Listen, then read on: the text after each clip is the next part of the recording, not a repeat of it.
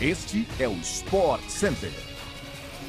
Um bom dia para você, fã do esporte. Chegamos com mais um podcast do Sport Center, que vai ao ar de segunda a sexta-feira, às seis da manhã, além de uma edição extra nas sextas-feiras à tarde.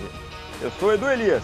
Não se esqueça de seguir o nosso programa no seu tocador preferido de podcasts.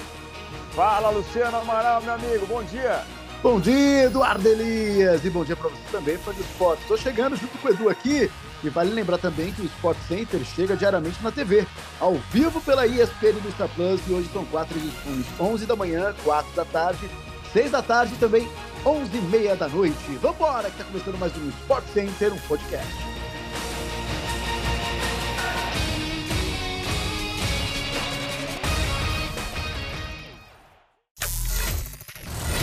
Messi já parecia favorito ao prêmio de melhor jogador do mundo pela FIFA a ser entregue em 27 de fevereiro de 2023, a cerimônia agora parece uma mera formalidade diante da Copa do Mundo que terminou em título da Argentina após uma vitória sobre a França nos pênaltis nesse último domingo. Com seis gols marcados, quatro assistências e, enfim, o título em seu quinto Mundial, Messi deixa os maiores adversários para trás ainda mais com a bola de ouro de melhor jogador da Copa. Curiosamente, foi a primeira vez desde 2005 que Messi não esteve sequer entre os 30 indicados ao prêmio Bola de Ouro de outubro, que premiou o melhor jogador da temporada 21-22. O argentino conquistou essa honraria sete vezes na carreira. Já no The Best da FIFA, o atual campeão é o polonês Robert Lewandowski, que na Copa até fez dois gols mas foi eliminado nas oitavas de final com a Polônia.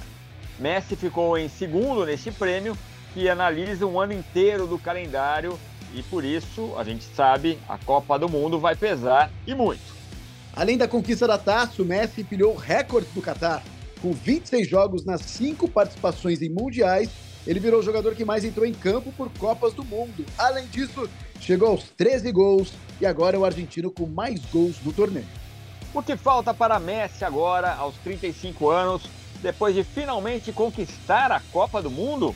Voltar para casa. Esse é o sentimento e o sonho de muitos torcedores da Argentina, principalmente os do News Old Boys. Mas a realidade parece adiar o retorno de Lionel a Rosário. Como já estava evidente nesta temporada pelo Paris Saint-Germain e ficou ainda mais após a Copa do Mundo do Catar, o craque ainda tem condições de jogar no mais alto nível do futebol mundial e ele tem vínculo com o clube francês até junho de 2023.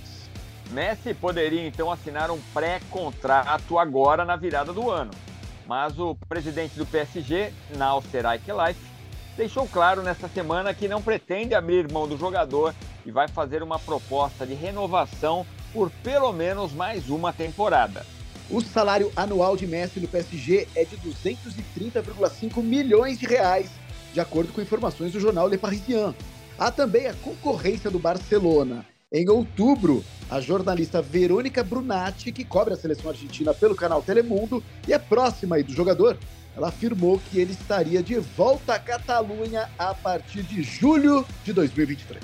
Aos fãs do futebol europeu, as Copas do Rei na Espanha e Copa da Liga Inglesa na Inglaterra voltam à programação dos canais Disney na ESPN pelo Star Plus nesta terça-feira, começando às três da tarde.